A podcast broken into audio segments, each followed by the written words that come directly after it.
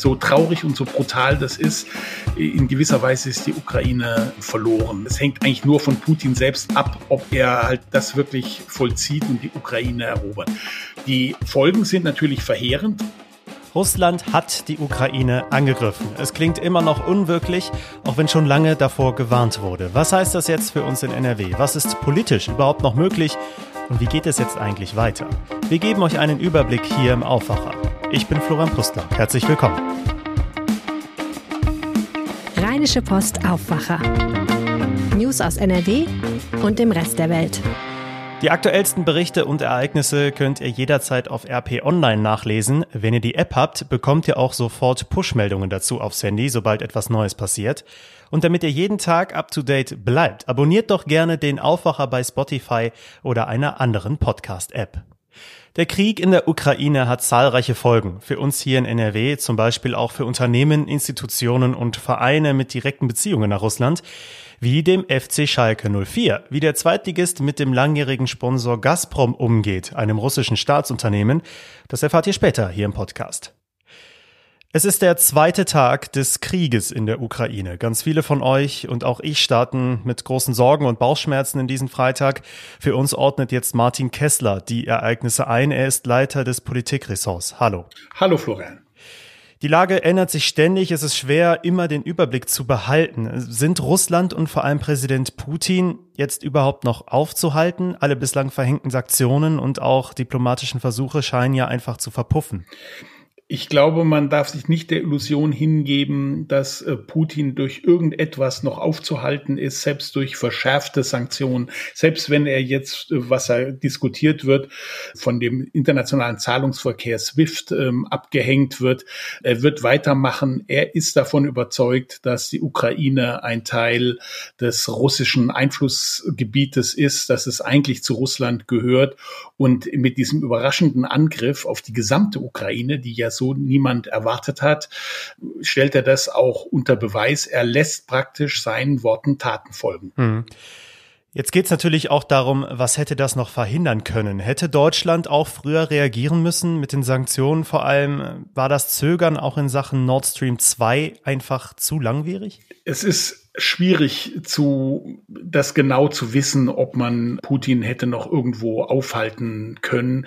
Sicherlich hat der Westen Fehler gemacht. Er hätte äh, viel früher die Rolle Russlands ähm, stärker betonen können. Er hätte natürlich nicht Russland als Regionalmacht abstufen sollen. Aber Russland und vor allem die Eliten, das ist ja nicht nur Putin selbst. Die Eliten sind zutiefst anti-westlich ähm, eingestellt. Ihr Weltbild ist ein Nullsummenspiel und sie sagen, entweder sind wir oben oder der Westen ist oben und ähm, danach richten sie ihre Politik aus. Also ich würde sagen, es wäre nicht möglich gewesen, auch mit schärferen Sanktionen Putin da zum Einlenken zu bringen. Wie realistisch sind denn jetzt noch düstere Szenarien? Zum Beispiel, dass es Russland eben nicht nur, in Anführungsstrichen nur, um die Ukraine geht, sondern auch die NATO-Staaten und damit auch wir in Deutschland direkt bedroht sind. Ja, ist natürlich muss Putin, der eine gut gefüllte Kriegskasse hat, der hat natürlich durch die Einnahmen aus der Öl- und Gasindustrie ähm, etwas vorgesorgt und ähm, kann sich wohl diesen Einmarsch in der Ukraine erlauben. Aber natürlich sind auch seine Mittel irgendwann ähm, begrenzt. Seine Ziele sind klar. Er möchte die alte Sowjetunion in ihrer Machtausdehnung wiedergewinnen. Das heißt, dass er das nicht akzeptiert, dass die osteuropäischen Länder Mitglieder der sind, dass praktisch die NATO auf das Gebiet der früheren Sowjetunion ähm, vorgerückt ähm, ist, in seinen Augen. Die Länder haben es natürlich selber entschieden, aber in seinen Augen ist das ein Vorrücken der NATO. Das wird er nicht, ähm, nicht hinnehmen, aber seine Mittel sind jetzt vorerst begrenzt. Ich glaube, er hat bei der Eroberung der Ukraine, die schlimm genug ist und Menschenleben kostet und praktisch die Sicherheit Europas gefährdet. Ähm, ich glaube, das ist sein nächstes Ziel und dann wird man erstmal weitersehen. Ganz ausgeschlossen ist es aber natürlich nicht, dass er noch weiter marschiert. Mhm. Wieder lauter werden die Forderungen nach deutschen Waffenlieferungen an die Ukraine. Das alles würde natürlich auch das Risiko erhöhen, dass die gegenseitigen wirtschaftlichen Sanktionen noch weiter zunehmen. Und das merken wir alle hier, egal ob im Rheinland, im Ruhrgebiet oder im Bergischen Land, Inflation, Rezession, teurere Heizkosten, Tankkosten. Vieles wird noch mehr kosten. Worauf müssen wir uns da einstellen? Ja, also vielleicht zuerst zu den Waffenlieferungen. Das ist sehr brutal, aber der Westen wird keine militärische Intervention machen zugunsten der Ukraine. Und es ist, glaube ich, auch sinnlos, jetzt noch Waffen zu liefern. Das würde mehr oder weniger unnötig Menschenleben kosten. So traurig und so brutal das ist, in gewisser Weise ist die Ukraine verloren. Es, äh, es hängt eigentlich nur von Putin selbst ab, ob er halt das wirklich vollzieht und die Ukraine erobert. Die Folgen sind natürlich verheerend, richtig. Jetzt äh, weitere Preissteigerungen ähm, drohen, na, die nicht nur drohen, sondern die werden sich ähm, durch die erhöhten Gaspreise und so weiter, das ja auch eine Waffe ist für Putin, ähm, werden die natürlich auch dann manifest werden. Wir werden werden in eine Rezession ähm, kommen. Man muss sich auf einiges ähm, einstellen. Gott sei Dank ist die Wirtschaft ähm, des Westens, auch insbesondere Deutschlands, trotz Corona robust. Das heißt also, es wird nicht ganz so schlimm kommen. Auch der Handel mit Russland ist überschaubar. Er macht für uns zwei Prozent der Exporte aus. Aber die große Abhängigkeit vom russischen Gas, die werden wir schon zu spüren bekommen. Also wir müssen uns auf eine große Teuerung und eine Rezession einstellen. Wenn wir jetzt weiter über die Folgen dieses Krieges sprechen, dann geht es auch immer um die betroffenen Menschen in den ukrainischen Regionen. Wer die Bilder zum Beispiel aus Kiew gesehen hat, weiß, da werden Millionen Menschen ihre Heimat verlassen, zumindest die ganz großen Städte. Müssen wir damit rechnen, dass die Fluchtbewegungen nach Westeuropa und damit auch nach Deutschland wieder deutlich zunehmen werden? Ja, damit müssen wir rechnen. Ich weiß nicht, ob es Millionen sind, aber es sind auf jeden Fall sehr viele. Die werden natürlich jetzt erstmal ins Land gehen, vielleicht auf ihre Datschen, auf ihre zu Verwandten, wie auch immer. Aber es werden natürlich auch viele den Weg nach Westen ähm, nehmen. Auf Polen wird viel zukommen, auf Ungarn, also erstmal die osteuropäischen Länder. Die müssen wir unterstützen, auch wenn wir nicht mit allem einverstanden sind, was dort passiert. Und wir werden natürlich auch Flüchtlingsbewegungen nach Deutschland ähm, haben haben. Und ich glaube, wenn wir schon der Ukraine nicht helfen können, sich gegen diese russische Aggression zu wehren, dann sollten wir zumindest einen Teil der Folgen tragen und die Flüchtlinge aufnehmen. Mhm. Wie hast du diese Nachricht vernommen gestern Morgen, dass die Russen tatsächlich den Angriff gestartet haben? Es hat ja trotz der vielen Warnungen, viele Berichte vorab, dann auch viele Experten irgendwie ziemlich kalt erwischt und überrascht. Ja, ich habe zwar auch gehört äh, aus NATO-Kreisen, dass ähm, so etwas bevorsteht, aber so ganz glauben wollte ich es nicht. Das muss ich wirklich zugeben, weil ich dachte, dass es ausreicht, aus Sicht von Putin erstmal den Donbass zu erobern und dass er aus verschiedenen Gründen nicht die gesamte Ukraine, was ja auch noch nicht ganz sicher ist, ob er sie jetzt auch wirklich ganz erobern kann und will, aber ähm, dass er wirklich von fünf Stellen aus angreift, eine Umzingelungstaktik macht und dann richtig reingeht, als praktisch einen Überfall macht, wie sagen wir 1939 Hitler auf Polen, das war doch also sehr deprimierend und in gewisser Weise auch überraschend. Das hätte ich so in dieser Schärfe nicht für möglich gehalten. Irgendwie dachte ich, dass auch Putin im westlichen Sinne rational ist, dass er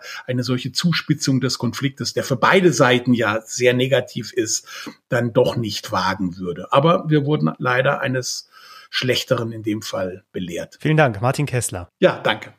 Wir bleiben bei dem Thema und sprechen jetzt über andere gesellschaftliche Folgen dieses Angriffs auf die Ukraine. Russlands militärische Aktionen spielen ja auch im Sport zum Beispiel eine große Rolle. Der FC Schalke 04 hat gestern die Entscheidung getroffen, seinen Hauptsponsor Gazprom kurzerhand von den Trikots zu streichen. Welche Konsequenzen das hat und wie es überhaupt zu der Partnerschaft des Zweitligisten mit dem russischen Gaskonzern kam, erklärt uns jetzt Aaron Knopp, Schalke-Experte der Rheinischen Post. Hallo Aaron. Hallo. Ja, die Entscheidung kam doch durchaus überraschend. Auf den Schalke-Trikots wird das Wort Gazprom nicht mehr draufstehen. Was heißt das genau? Ja, das bedeutet konkret, dass äh, der Name Gazprom beim kommenden Spiel jetzt am Samstag in Karlsruhe nicht mehr auf dem Trikot stehen wird. Im äh, Vorlauf war es schon so, dass Matthias Warnig den Gazprom in den Schalke Aufsichtsrat entsandt hat ähm, seine Tätigkeit dort äh, aufgegeben hat.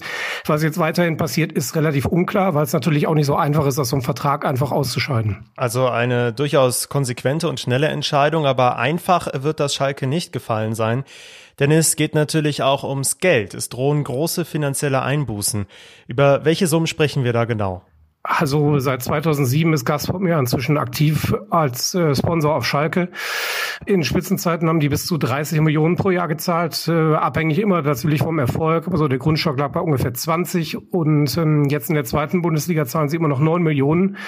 Ähm, um das mal so ein bisschen einzuordnen, das ist so ungefähr die Hälfte des Lizenzspieleretats äh, der ersten Mannschaft, die äh, Schalke so äh, fürs, fürs Jahr veranschlagt. Das heißt, äh, da breche dann quasi die Hälfte weg dessen, wenn man das ganze Jahr rechnet, was sie für die erste Mannschaft ausgeben. Das ist natürlich ja existenziell, kann man nicht anders sagen. Sicherlich gäbe es auch andere Sponsoren, die auch Geld zahlen würden.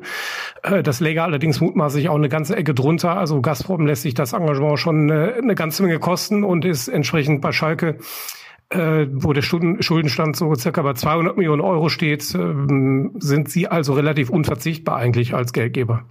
Welchen Einfluss hat denn so ein Konzern wie Gazprom auf einen Fußballverein wie Schalke 04?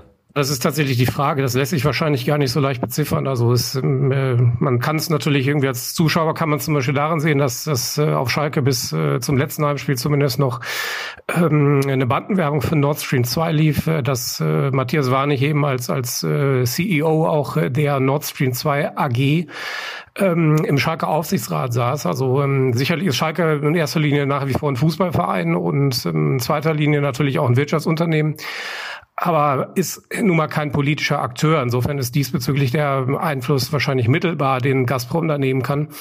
Ähm, es geht aber natürlich auch um Imagepflege, um PR. Also Gazprom ist auch nicht nur auf Schalke aktiv, sondern auch äh, Großsponsor der Champions League beispielsweise. Und ähm, da geht sicherlich auch ähm, um Kontakte, um Netzwerkpflege und so weiter, die ähm, sicherlich dann auch auf anderen Ebenen äh, Gazprom sicherlich auch nicht nur rein finanziell, sondern vielleicht mittelbar finanziell, aber wo es äh, darum geht, dass ihnen da möglicherweise auch äh, Türen geöffnet werden, die sie sonst äh, ja, die sonst schwieriger äh, für sie zu öffnen wären. Gut, da fällt natürlich dann auch schnell der Spruch, hätte man ja vorher wissen können. Wie kam es denn überhaupt dazu, dass Gazprom Schalke-Sponsor wurde? Äh, die Partnerschaft läuft jetzt seit 2007 und äh, den Deal hat der damalige Aufsichtsratschef Clemens Tönnies eingefädelt ähm, bei dem sich darüber hinaus, wie es heißt, auch eine gewisse Freundschaft zu Wladimir Putin entwickelt hat. Ähm, er ist halt damals äh, wahrscheinlich auf der Suche nach Geld äh, dann äh, auf Gazprom gestoßen, die ähm, ja wie gesagt nicht nur auf Schalke, sondern auch in der Champions League und ähm, bei anderen Vereinen natürlich den Weg in den Fußball ganz äh, gezielt gesucht haben als Sponsor. Ähm, da ist äh, eine Menge Geld geflossen und ähm, entsprechend äh, war Schalke natürlich damals dankbar für diesen Deal und hat in äh, dankend angenommen, trotz aller damit äh, natürlich behafteten politischen Probleme, die sich mit der Zeit noch äh, extrem zugespitzt haben und jetzt dann vorläufig gegipfelt sind. Gibt es denn schon Reaktionen auf die Schalke-Ankündigung, den Sponsor von den Trikots zu streichen? Ja, es gab tatsächlich schon Reaktionen. Es gab im Vorfeld auch schon die Forderung, genau das zu tun. Natürlich die ähm, unter anderem Raphael Brinker, das ist ein relativ prominenter Schalke-Fan, Marketing-Experte, der unter anderem die Kampagne zur Bundestagswahl der SPD äh, betreut hat, ähm, der hat äh, sich sehr öffentlichkeitswirksam auf Twitter geäußert und ähm, Schalke ja genau dazu geraten, auch mit dem Hintergrund, dass er sagte, möglicherweise werden dadurch auch andere Sponsoren und Geldgeber verprellt ähm, die, wenn jetzt Schalke sich, wenn es Gazprom sich vom Schalke-Trikot zurückziehen würde, möglicherweise dann auch die äh, Chance nutzen würden und sich dann anstelle dessen engagieren. Das würde sicherlich das nicht ganz auffangen, aber das ist sicherlich auch noch so ein Nebeneffekt. Und äh, die Reaktionen jetzt nach äh, Bekanntgabe sind tatsächlich überwältigend. Also die ähm, Nachricht allein auf Twitter wurde, wurde wirklich, ähm, ich glaube, zigtausendfach irgendwie äh, schon geliked und äh, geteilt und kommentiert und das eigentlich ausschließlich positiv.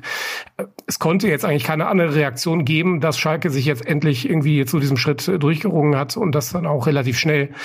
Das ähm, ja, findet natürlich großen Anklang. Vielen Dank, Aaron. Weitere Links dazu findet ihr auch bei uns in den Show Notes. Und das wird heute auch noch wichtig. Der Krieg in der Ukraine trifft auch den Karneval. In Köln wurde das geplante Rosenmontagsfest im Rhein-Energiestadion abgesagt. Stattdessen soll es eine Friedensdemo geben.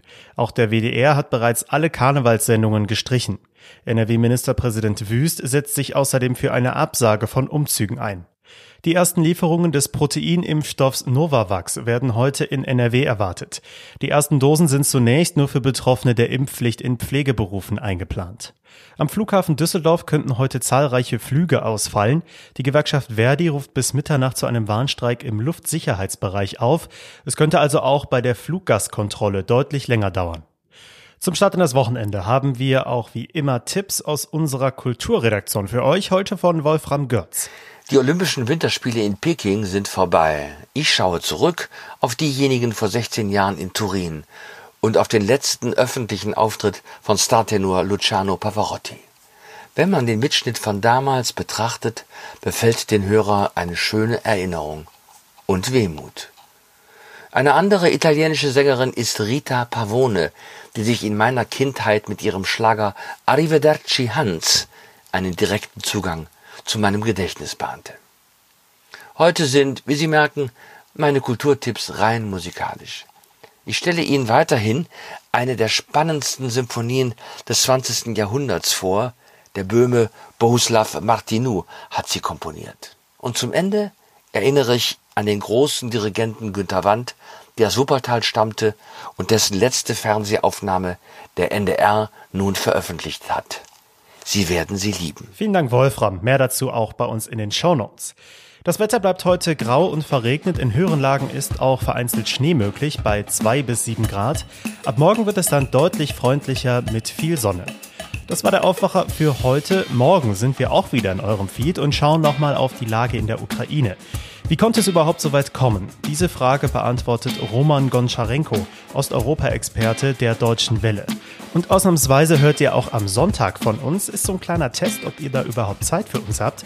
Im Aufwacher am Sonntag geht es um die katholische Kirche in der Krise und die Frage, warum so viele Menschen wie nie ihr den Rücken kehren. Helene Pawlitzki hat dazu unter anderem mit einer Frau gesprochen, die aus der Kirche ausgetreten ist und jetzt ganz andere Formen der Spiritualität kennenlernt. Ich bin Florian Pustler. Ich wünsche euch jetzt einen schönen Start ins Wochenende. Ciao. Mehr Nachrichten aus NRW gibt's jederzeit auf RP Online. rp-online.de